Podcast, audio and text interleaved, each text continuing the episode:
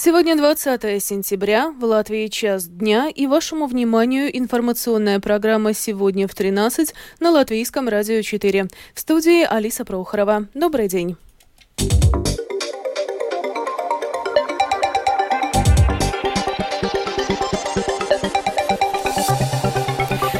Выпуске. Депутаты Сейма избирают нового спикера парламента. В первом туре голосования этого сделать не удалось.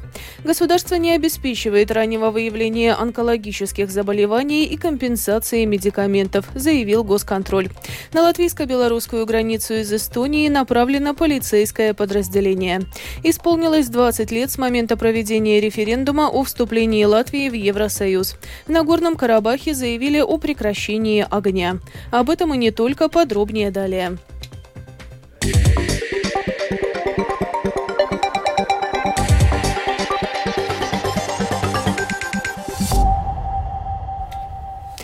Сегодня депутаты Сейма избирают нового председателя парламента. Однако в первом туре голосования этого сделать не удалось. Ранее политики новой коалиции представили проект решения об отзыве с упомянутой должности нынешнего спикера Сейма Эдвардса Смилтонса от объединенного списка. На данный пост выдвинуты два кандидата – представитель Союза зеленых и крестьян Гуннар Скутрис и бывший министр охраны среды и регионального развития Марис Принджукс от объединенного списка. За ходом сегодняшнего сегодняшнего заседания следит Михаил Никулкин. Сегодня в парламенте рассматривался вопрос об отзыве Эдвардса Смилтонса «Объединенный список» с поста председателя Сейма. Перед тем, как дело дошло до голосования, состоялись достаточно яркие дебаты. На них выступали представители нацблока, Объединенного списка, стабильности и Латвии на первом месте, а также независимый депутат Глория Гривцова и один из лидеров Союза зеленых и крестьян Виктор Свалайнис. Сам Смилтонс перед началом дебатов выступил с речью, в которой поблагодарил коллег за продуктивную работу и взаимоуважение. С 1 ноября прошлого года вы доверили мне руководство парламентом. Мы вместе провели 52 заседания Сейма, дискутируя и принимая решения. Мы провели 354 часа в этом зале. И я хочу сказать, что это время не было потрачено впустую. Принято 155 законов. В комиссии передано 227 законопроектов. В целом рассмотрены 1958 предложений. Мы работали активно и, можно даже сказать, довольно динамично. Я старался вести заседание объективно и нейтрально, давая равные возможности высказать свое мнение как представителям позиции, так и оппозиции. В итоге за освобождение Смилтонса с должности спикера парламента проголосовали 52 депутата против 25. После этого Сейм приступил к избранию нового председателя парламента. На этот пост были выдвинуты Гуннар Скутрис, Союз зеленых и крестьян, и Марис Спринджукс, Объединенный список. Сейм не смог избрать нового спикера с первой попытки. Против обоих кандидатов проголосовало большинство депутатов депутатов. За Кутриса и Спринджукса проголосовали соответственно 26 и 23 депутата. Против высказались 59 и 62. Выборы спикера продолжатся во втором и при необходимости третьем турах. Обе кандидатуры отказалась поддерживать фракция Нового Единства. Решение не поддерживать Кутриса, по всей видимости, было принято на встрече фракции, предшествовавшей сегодняшнему заседанию. Напомним, что кандидатом от ЦЗК из-за его заявлений в эфире общественных СМИ были недовольны и премьер Эвика Сылыня «Новое Единство», который которая потребовала от Кутриса извинений, и представители прогрессивных, которые назвали высказывания неприемлемыми. Речь идет о словах Кутриса о готовности собрать латвийских миллионеров, вне зависимости от того, были ли они осуждены или находятся под следствием, и поговорить с ними. Гуннар Скутрис позже принес извинения. На момент составления материала выборы председателя Сейма еще продолжались. Михаил Никулкин, служба новостей Латвийского радио. Если в ходе повторного голосования Гуннар Скутрис не будет избран спикером Сейма, Союз зеленых и крестьян может выдвинуть на этот пост Дайгу Мериню. Об этом свидетельствует неофициальная информация, имеющаяся в распоряжении агентства «Лето».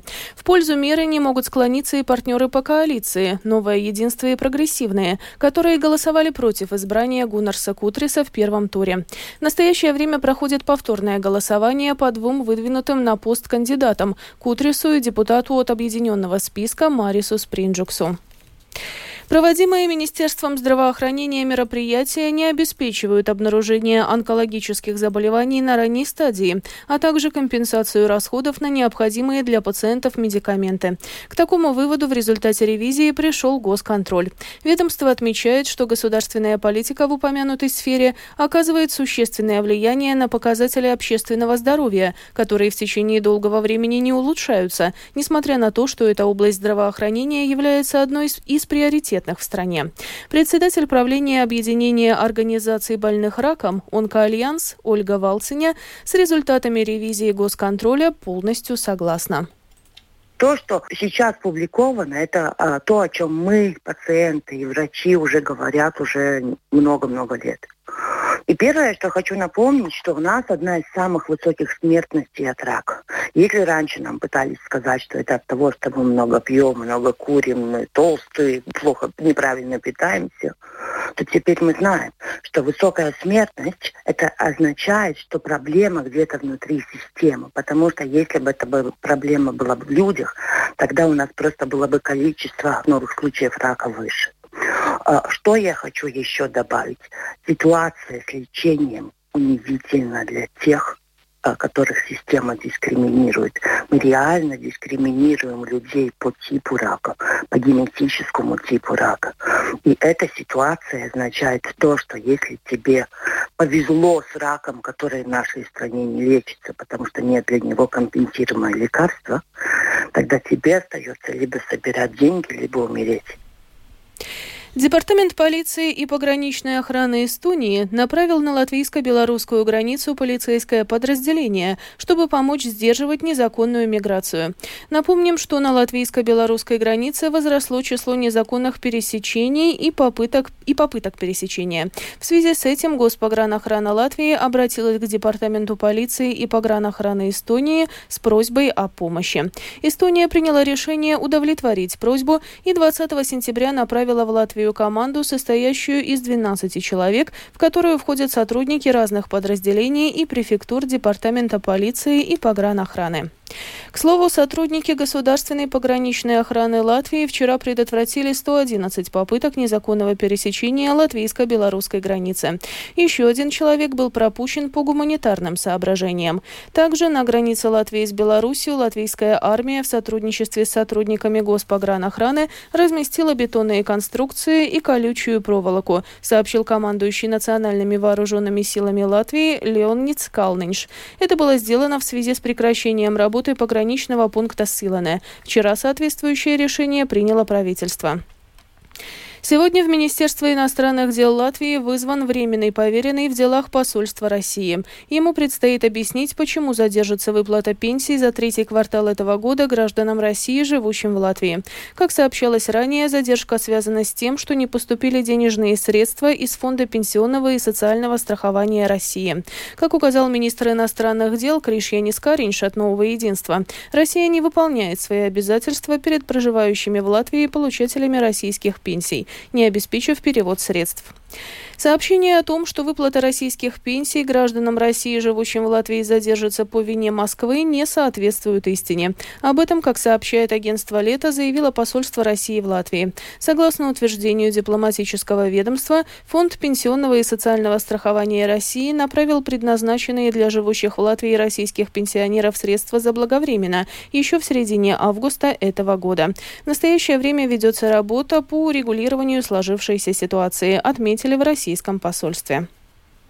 Европейский центральный банк с сегодняшнего дня в десятый раз повысил процентные ставки. Ранее было решено увеличить базовую ставку по кредитам до 4,5%, ставку по депозитам до 4%, а ставку по маржинальным кредитам до 4,75%.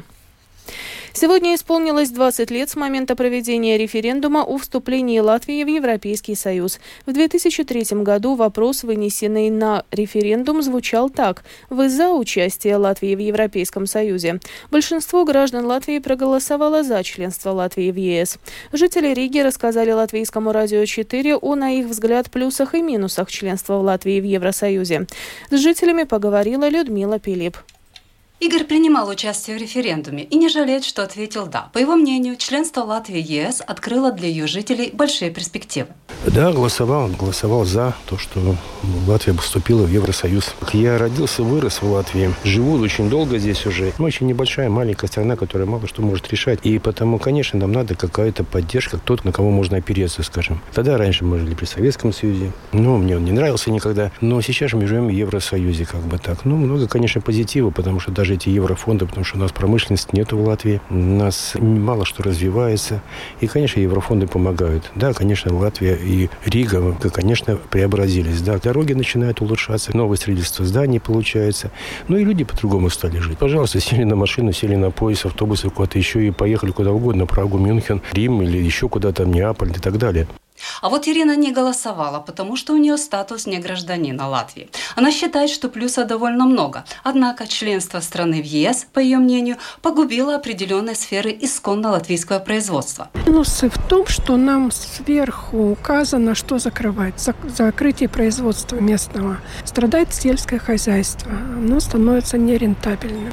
Очень-очень жалко, конечно, все те предприятия, которые закрылись.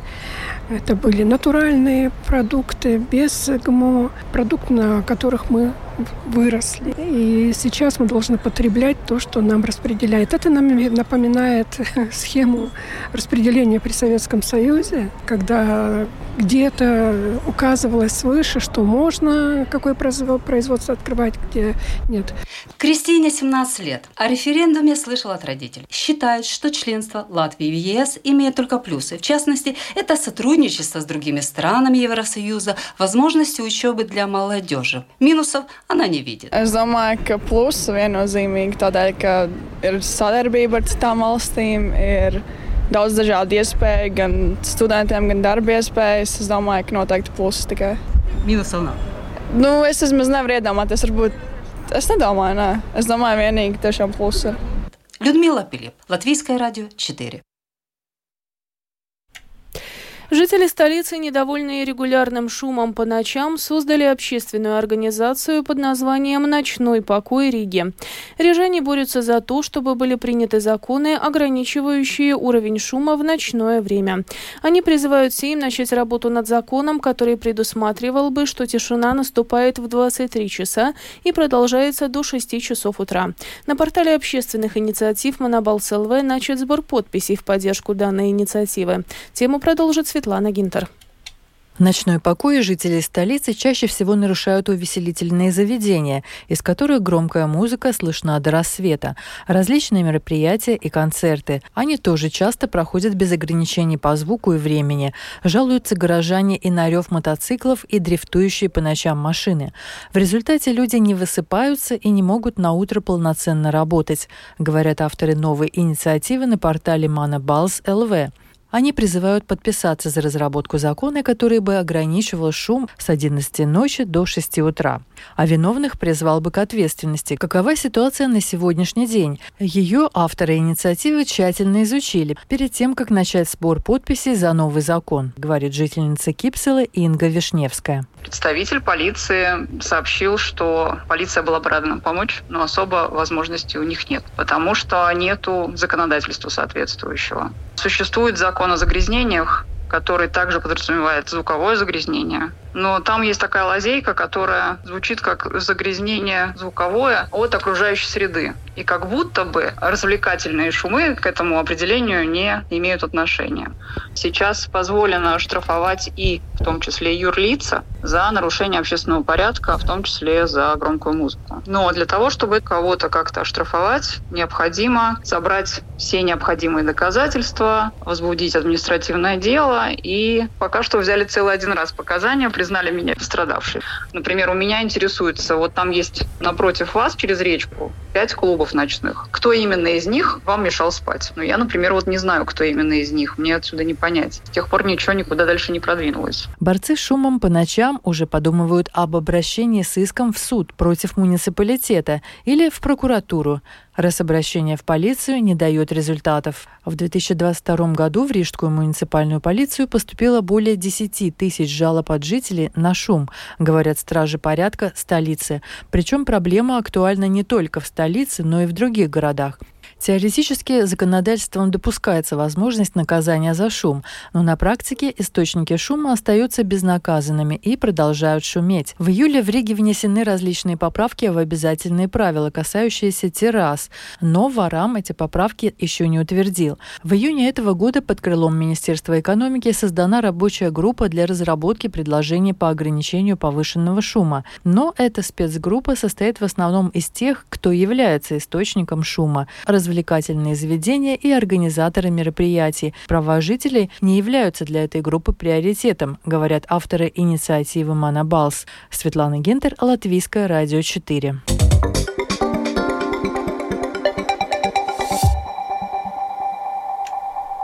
Продолжаем выпуск. Власти непризнанной Нагорно-Карабахской республики заявили о достижении договоренности о полном прекращении огня с 13 часов сегодняшнего дня по местному времени.